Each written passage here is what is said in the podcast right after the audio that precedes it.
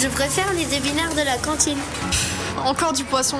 Je voudrais qu'il y ait des frites tous les jours. Vous connaissez Oui, nous aussi. Avec T'as mangé quoi à la cantine Nous vous proposons de plonger dans les coulisses des cantines scolaires, de faire voler en éclats les préjugés, de découvrir comment les repas de nos enfants sont pensés, élaborés, cuisinés.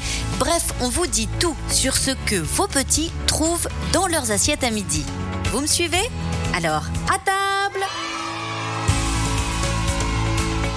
T'as mangé quoi à la cantine? Dans les coulisses des cantines scolaires. Un podcast proposé par Sodexo.